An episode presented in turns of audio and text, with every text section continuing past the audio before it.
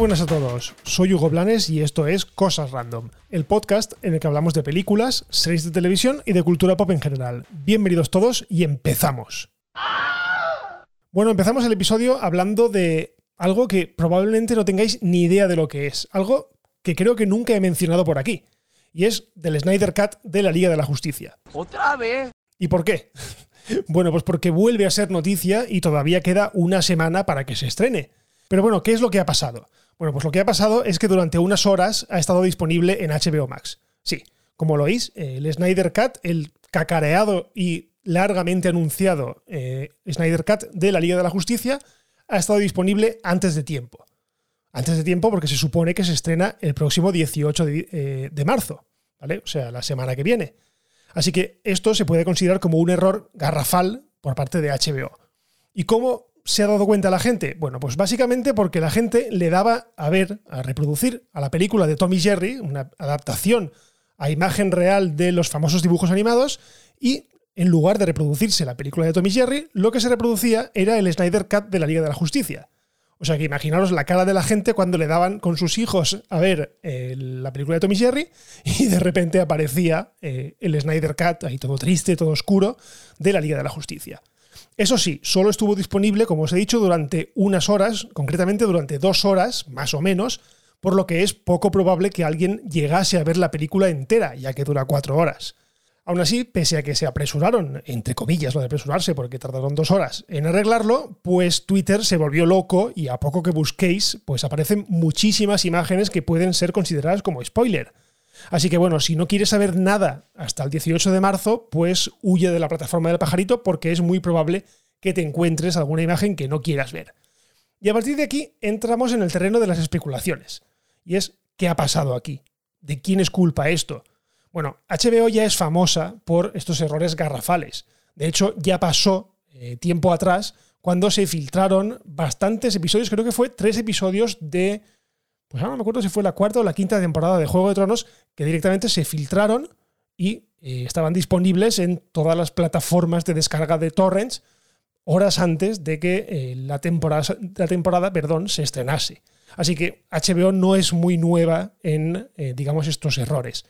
Pero a partir de aquí, ya os digo, entramos un poco en el terreno de las especulaciones, porque hay quien dice que esto ha sido aposta, que ha sido a propósito porque Warner, o una parte de Warner, entre, los que se incluye a Walter Hamada, que, para quien no lo conozcáis, es, digamos, como, por llamarlo de alguna manera, es el malo de Warner y que le tiene manía a Zack Snyder. Así que la gente directamente le está acusando de filtrarlo. Por otra parte, puede haber sido simplemente un error que alguien, algún becario o simplemente el encargado de configurar ese enlace, pues haya cometido un error y le haya dado el archivo a la película que no tocaba. Porque no nos olvidemos, ya no estamos hablando de películas en cinta, en películas en rollos que se van a los cines, no. Aquí estamos hablando de un archivo de vídeo de alta calidad que simplemente tienen que subirlo a un servidor y linkarlo con el botón de reproducir. Por lo tanto, digamos que el error es más fácil.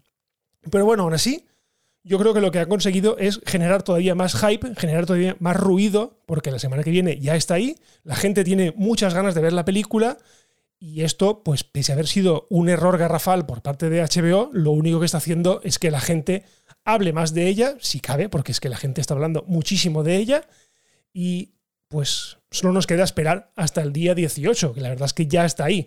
Pero lo que os digo, yo huyo de teorías de conspiración, yo creo que ha sido un simple error, ¿vale? Que Warner no tiene nada que ver en este sentido de que quieren destruir lo construido por Zack Snyder y una forma de putearlo es filtrando la película antes, porque esto, al fin y al cabo, iría, o sea, sería ir en contra de ellos mismos. Por lo tanto, no tiene mucho sentido. Así que yo creo que ha sido, como os he dicho, un error y San se acabó. Pero bueno, tiene gracia porque una de las películas más esperadas de la temporada, pues se filtra antes de hora. Bueno, y ahora seguimos con una tanda de rumores. El primero es un rumor que los que somos muy, muy seguidores del universo cinematográfico de Marvel, y concretamente de los cómics de Marvel, estamos esperando como agua de mayo. Y me refiero a la incorporación por fin de los X-Men al universo de Marvel, ¿vale? Al universo de las películas.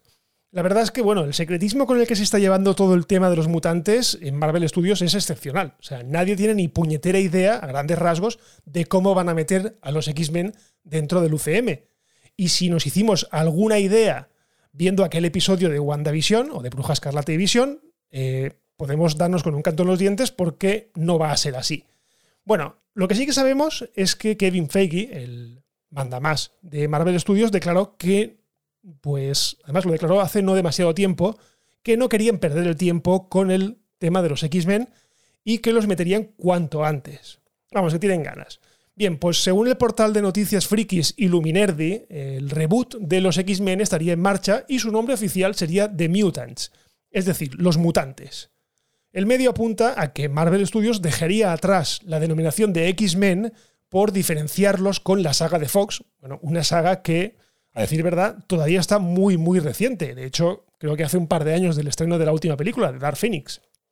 Además, no me extraña que los quieran llamar así porque eh, durante muchos años, y por culpa de que Fox precisamente tuviese los derechos del citado grupo, eh, Marvel tenía expresamente prohibido mencionar la palabra mutante en cualquiera de sus películas. Es por este motivo que en la película de Vengadores, La Era de Ultron, se refieren como mejorados cuando hablan de Wanda y Pietro Maximoff. Dos personajes que aquellos que estamos un poco familiarizados con los cómics sabemos de sobra que son mutantes, pero claro, no los podían llamar así por contrato. Así que bueno, sea como sea, y se llamen como se llamen, por favor, que los metan ya. Que tenemos muchas ganas de ver cómo trata Marvel Studios al mítico grupo de superhéroes y de paso, pues quitarnos un poco la espinita del mal sabor de boca que nos dejaron las últimas películas de Fox. Y bueno, y seguimos con otro rumor, porque hay uno bastante importante que sitúa a Obi-Wan Kenobi, eh, a Obi-Wan de Iwan McGregor, en la serie de Andor. La serie que recordemos está basada en el personaje de Rogue One, aquel spin-off de Star Wars que nos enseñaba cómo los rebeldes robaron los planos de la Estrella de la Muerte y que a su vez servía como prólogo al episodio 4. Bien, en la última convención de inversores, si recordáis, Disney y Lucasfilm hicieron público el proyecto de Andor. Un proyecto que estaría localizado, lógicamente, antes de lo que pasa en Rogue One y que nos contaría la historia de Cassian Andor, de cómo se cómo evolucionó hacia el personaje que conocimos en la película.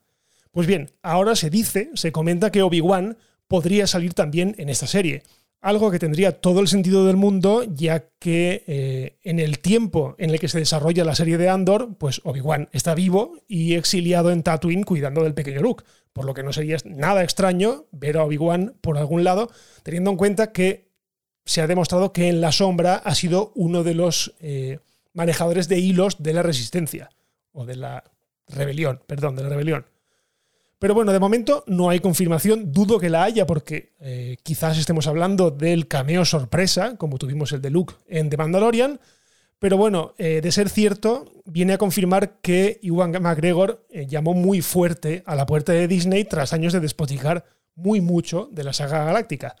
Y además, bueno, ha conseguido que tenga algo de interés por ver esta serie, la serie de Andor, porque si queréis que os diga la verdad, no es un personaje, el de Diego Luna, no es un personaje que a mí particularmente me cayese bien.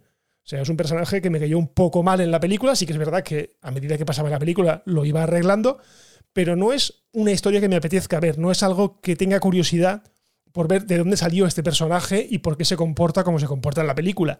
Pero bueno, sabiendo que puede que salga Obi-Wan y que van a expandir un poco la historia del viejo Jedi en su exilio, pues bueno, me parece bien. Y termino este episodio con una especie de reflexión, comentario, me da igual cómo lo llamemos, eh, simplemente es algo que me ocurrió y que me ha llevado a pensar otra cosa. Bueno, os explico. En la noche del martes decidí ver eh, la película de Dreamgirls, ¿vale? Una película que no había visto, esta que está protagonizada por Eddie Murphy, por Beyoncé y por Jennifer Hudson que está basada un poco en la vida de las Supremes. Y bueno, cogí mi aplicación, la que cojo siempre, que es Just Watch, una aplicación para buscar en qué plataforma está disponible eh, una película, y me di cuenta que estaba disponible en Prime Video. Bien, le di a reproducir en la película, le cambié el idioma, le puse versión original, y cuál, y cuál fue, perdón, mi sorpresa, mi desagradable sorpresa cuando vi que el audio iba un poco retrasado con respecto a la imagen muy poquito, apenas unos milisegundos, pero lo suficiente como para sacarme de la película y darme cuenta de que las voces no iban acorde con lo que movían los labios. Y, naturalmente, me hizo quitar la película y a continuación me hice como una especie de reflexión mental acerca de la cantidad ingente de plataformas que tenemos disponibles y evidentemente del no dinero infinito que tenemos todos o prácticamente todos en nuestros bolsillos.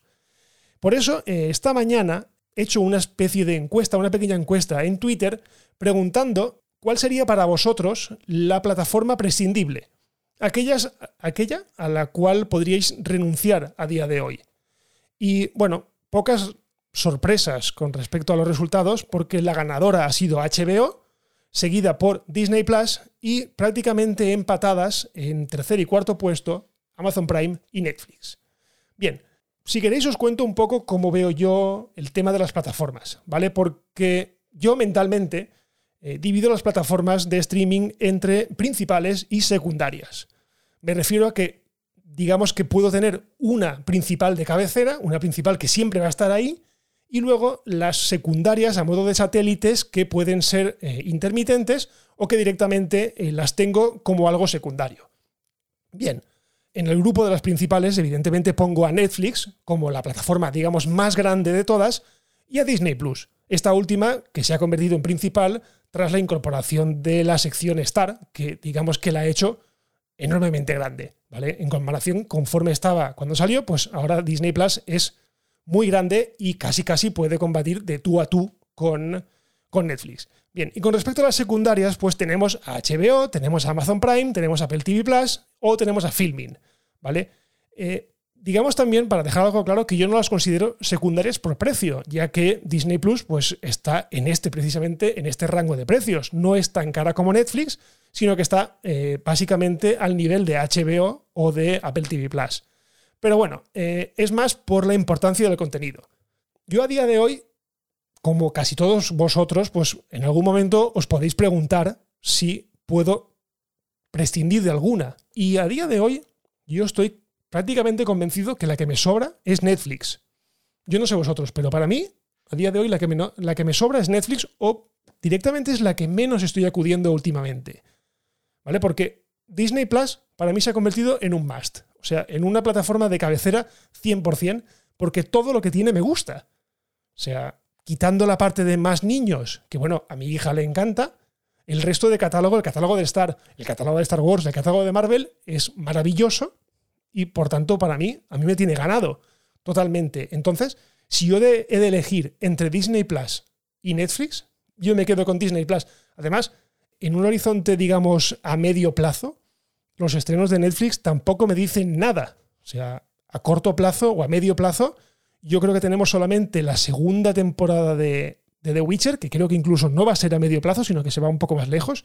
Stranger Things, eh, The Crown al año que viene, evidentemente, y alguna que otra película, pero digamos que no tiene un bombazo que me haga decir voy a quedarme en la plataforma y voy a quedarme durante mucho tiempo.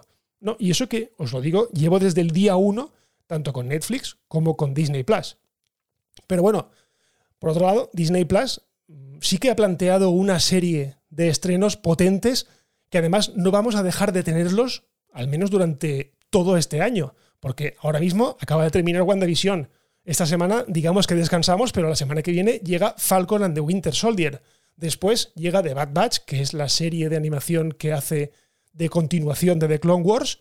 Y tenemos Loki después. Y a partir de ahí tenemos Miss Marvel, tenemos eh, She-Hulk, o sea, tenemos muchísimas series y muchísimo contenido nuevo, eh, muchísimo contenido que nos han anunciado y que realmente nos motivan a que nos quedemos en la plataforma durante muchísimo tiempo y que digamos que nos lleguemos a plantearnos eh, darnos de baja de la gran plataforma que es Netflix. Porque por otro lado tenemos las demás, que tienen cosas buenas y cosas malas. HBO, por ejemplo, tiene un buen catálogo, una plataforma, perdón, una aplicación que da pena, ¿vale? Sí que es verdad que da muchísima pena, pero que tiene un buen catálogo. Esta podría ser prescindible en el sentido de que puedo darme de alta y darme de baja, pues, intermitentemente. Amazon Prime, bueno, tiene un catálogo, la verdad es que muy, muy variado, tiene mucho de todo, pero nada de nada, pero sí que es verdad que es muy recurrente, eso sí, tiene muchísimos fallos garrafales como el que os he mencionado, como el que, por ejemplo, pues no hayan subtítulos, no funcione cualquier idioma, no sé, es muy dada a este tipo de errores. Lo bueno que tiene, que es baratísima. O sea, con 39 euros al año tienes directamente todo ese catálogo tan bestia que tiene. Y además, en el horizonte, pues tienes la serie del Señor de los Anillos, que quieras que no, pues es un punto. Y luego está Apple TV Plus, que bueno, con sus cositas, pues está bien. Y Filming, que también podría ser una plataforma, digamos, independiente, en el sentido, o intermitente, perdón, en el sentido de que, bueno, si me apetece ver una película, me apetece ver una serie de Filming, pues me doy de alta un mes y luego me doy de baja.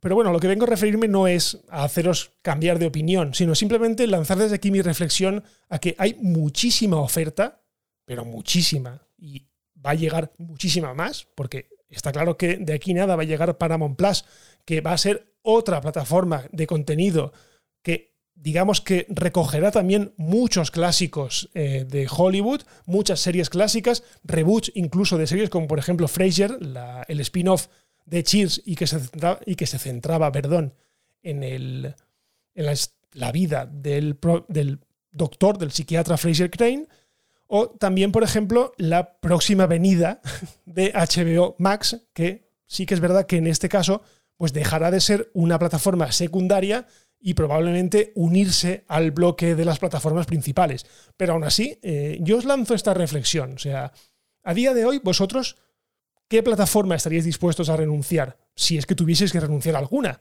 Yo ya os he dejado claro que últimamente estoy muy disgustado con Netflix, no me atrae nada, me pierdo muchísimo, me pierdo muchísimo en su contenido. O sea, estoy horas y horas buscando a ver qué quiero ver y al final no veo nada, mientras que eh, me meto en Disney Plus y, directamente me, pongo un, capítulo perdón, de Futurama, me pongo una película de la jungla de cristal, lo que sea, Alien, o sea, hay un montón de variedad, sí que es verdad que son cosas antiguas, pero son cosas que nos gusta a todo el mundo.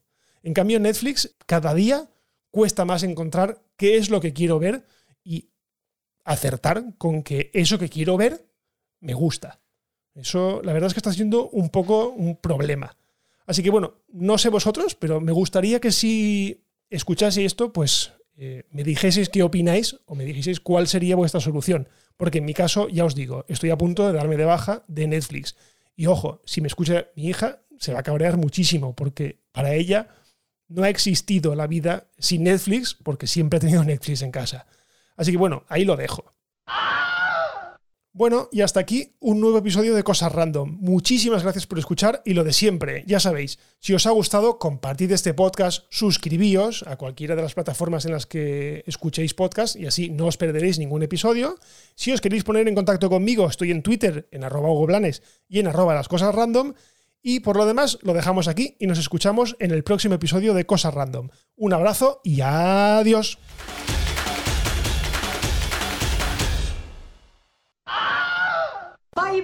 Hasta otro ratito, ¿eh?